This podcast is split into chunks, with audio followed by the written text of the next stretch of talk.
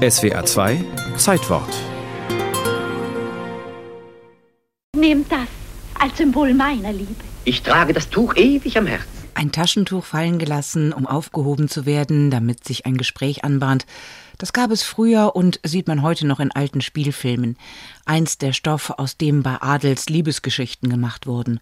Heute funktioniert das nicht mehr und auch nicht der berühmte Knoten im Taschentuch. Ich weiß auch gar nicht, ob es noch Stofftaschentücher zu kaufen gibt. Es gibt sie noch, in weiß, auch mit Streifen als Einstecktuch oder zum Brilleputzen und es gibt sogar noch die karierten, ähnlich der Lappen, die mit der Industrialisierung aufkamen.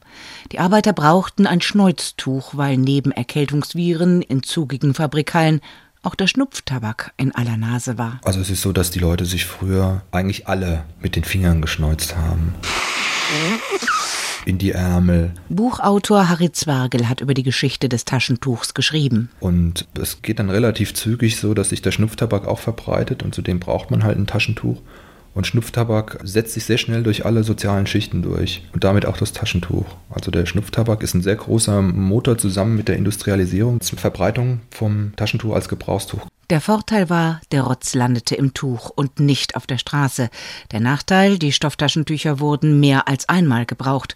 Und Dr. Hope Bridges Adams Lehmann, die 1880 als erste Frau ein Medizinstudium erfolgreich abschloss und in vielen Zeitschriften gesundheitlichen Rat gab, erklärte das Taschentuch zum Hygienefeind Nummer eins. Das Taschentuch ist der gefährlichste aller Gegenstände, welche sich im täglichen Gebrauch befinden. Außerdem mussten die Tücher gewaschen und gebügelt werden. Das hörte auf, als der Nürnberger Fabrikant Oskar Rosenfelder am 29. Januar 1929 beim Berliner Reichspatentamt sein Papiertaschentuch anmeldete. Auf der Verpackung war zu lesen, kein Waschen mehr und Dies Tuch vor Selbstansteckung schützt, weil man es einmal nur benutzt.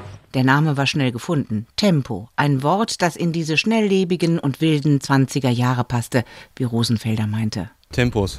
Also Papiertaschentücher. Tempotaschentücher? Tempos. Tempos. Schon Anfang der 1930er Jahre kannte jeder Tempo. 1933 wurden bereits 35 Millionen Päckchen im Jahr hergestellt. Und dann geriet die jüdische Firma ins Visier der Nazis. Rosenfelder floh und verlor alles. Der Nationalsozialist und Gründer des Versandhauses Quelle, Schickedanz, übernahm das Unternehmen. Aber da Papiertaschentücher nicht als kriegswichtiges Gut galten, wurden sie nicht mehr produziert. Tempo nur das Tempo kommt es an.